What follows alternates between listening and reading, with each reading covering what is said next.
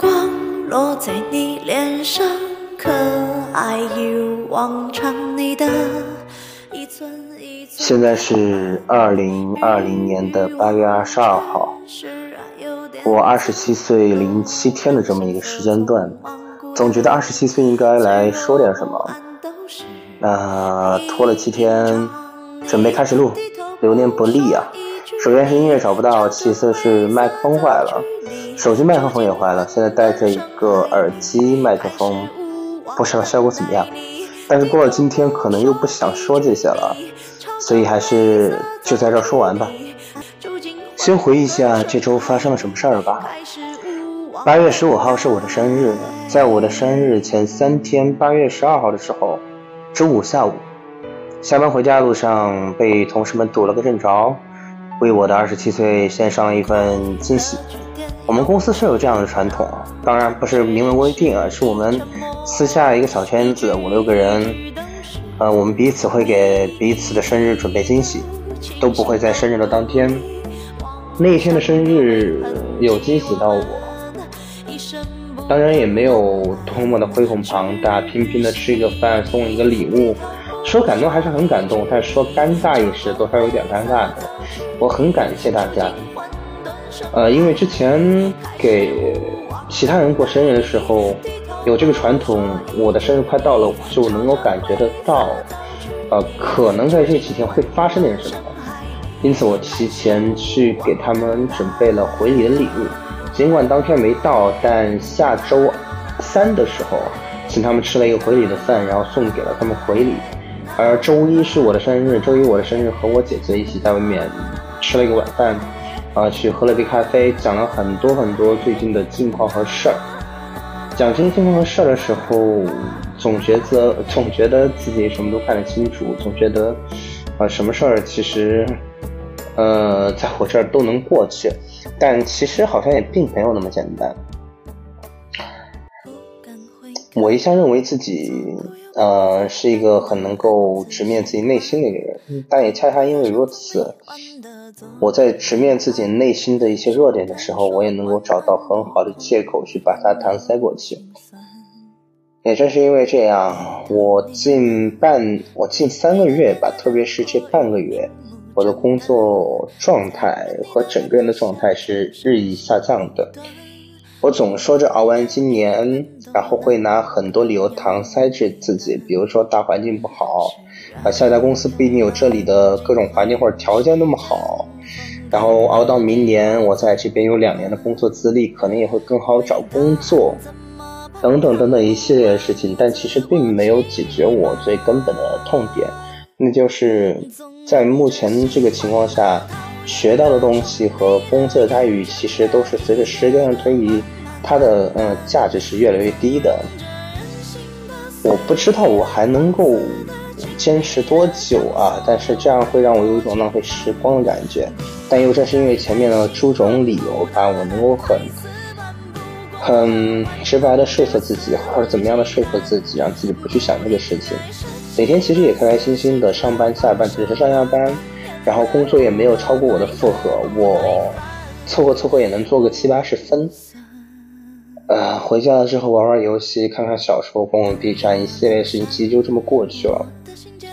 但是，嗯，最近发生了几个事儿吧。首先，在给我们的同事准备回礼的时候，我去网上搜了啊，先说一下这个回礼。回礼是一张圆形的。呃，圆形的卡片，呃，一面印着我们同事他们真人的动画写真，然后一面的话自己找了几句话，这些话或在网上找的，或在其他地方找的，呃，多少不是作家写的，反正就网上句子吧。有几句我还挺喜欢的，但我也没有办法用在自己身上。我找了一下我的笔记，我念一下吧。首先是作家笔记啊，毛姆说的：“若快乐不再强烈，希望痛苦也不再揪心。”版本建议说：“有了顺心，不对，有了不顺心的日子，好日子才会闪闪发光。”麦克塞·尔曼说：“对自己温柔一点，你只不过是宇宙的孩子，和植物星辰没什么两样。”王朔说，在玻璃缸里游泳也要有乘风破浪的气魄。萨特说的，不选择其实也是一种选择。黑格尔说，默默耕耘的人其实是最有智慧的。以及雪莱说的，谁是喧哗的，谁是沉默的。包括网络上，嗯，其他网友的像什么孤独与热闹都是立场。他并没有消失什么，不过是竭尽所能之后的不强求。呃，我想表达的是，在看这些话的时候，我是觉得，同样是和内容从事和内容相关工作，尽管他们是先辈，但我现在所做的内容并没有让自己感觉到很兴奋，也没有在输出我想输出的内容和价值观。其实你从物质和工资的角度上来考量，也没有那么的优质，只能说还能过。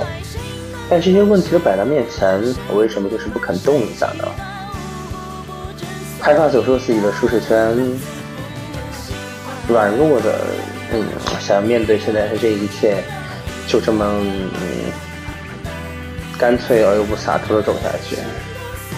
特别是这两天看到了破坏三发的新 PV 在补以前的 PV 的时候，比如说奥特奥拓如是说。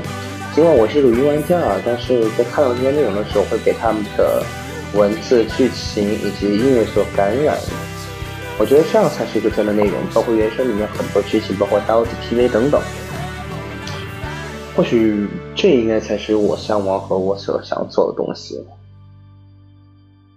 但显而易见的是，我现在并没有这个能力，而二十七岁的我也一样的迷茫，知道了问题而又甘于现状，不愿意改变。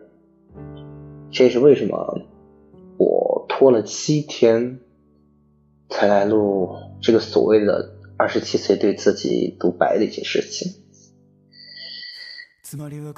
我其实有想过认真的写一封稿子，把这一期定一个主题，定一个信，但是。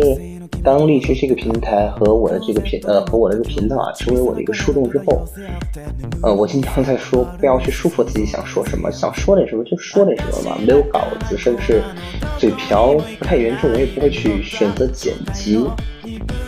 所以我知道我是不愿意去总结一个主题的，而我不愿意总结一个主题的原因是什么呢？原因是我觉得现在这个生活太累了，啊，太拘束和约束自己了，所以我想在这上面有一种。释然和释放，但是真的是这样吗？我最近生活其实很游刃有余啊，对，游刃有余，没有什么特别大的压力，工作也能够顺利完成，甚至有百分之四十的时间，甚至五十的时间能够分配到自己的娱乐上面，而我同时又苦于自己没有在生产内容。我为什么就不能把自己业余的时间拿来生产一些我想做的内容呢？我其实完全有能力，不管是励志还是 B 站也好，我写一封好好的稿子，不管是要配图或者配音也好，我把我自己想说的内容说出来。哦，现在我又想起一个原因，可能我之所以不愿意这样做，是因为。我说这些东西并不渴望得到大家的赞同认同，也不希望它怎么去传播。当然啊，我也没有这个资本。或者说万一的情况下，我不需要得到任何人认同，我仅仅是一个树洞，想说什么就说什么。似乎我能说出这些没有道、没有逻辑、没有道理的话，似乎对自己也是一种释放吧。确实，每一次来到这里了之后，我经常调侃说。自己过得越好，消失在荔枝这个平台时间会越久。真当我想说什么比较郁闷的时候，我才会来。其实每一次来，郁闷的感觉会很淡，只是，只是觉得如果此时不说这些，以后忘记了，或许在回看这段时光的时候会后悔吧。我现在也开始偶尔听一些我曾经。比如说四五年前艺考时间段说过的很多东西，确实很稚嫩，有的有章法，有的没有章法，有的表现的东西非常的稚嫩，但是确实是我生活里面截取的一个片段。等我老了以后，等时光飞逝，不知道我在做什么时候，究竟会有怎么样的一个片段来承载我当时的想法呢？不就是我的声音和这个画面吗？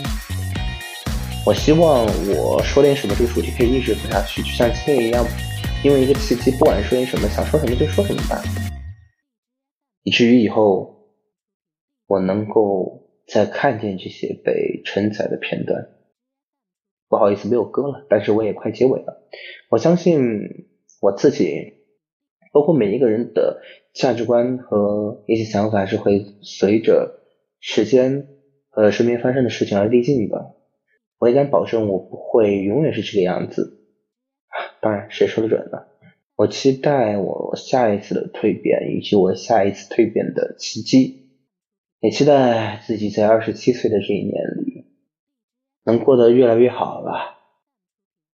下个星期要振作啊！呸，下个星期要振作起来了。祝自己二十七岁生日快乐！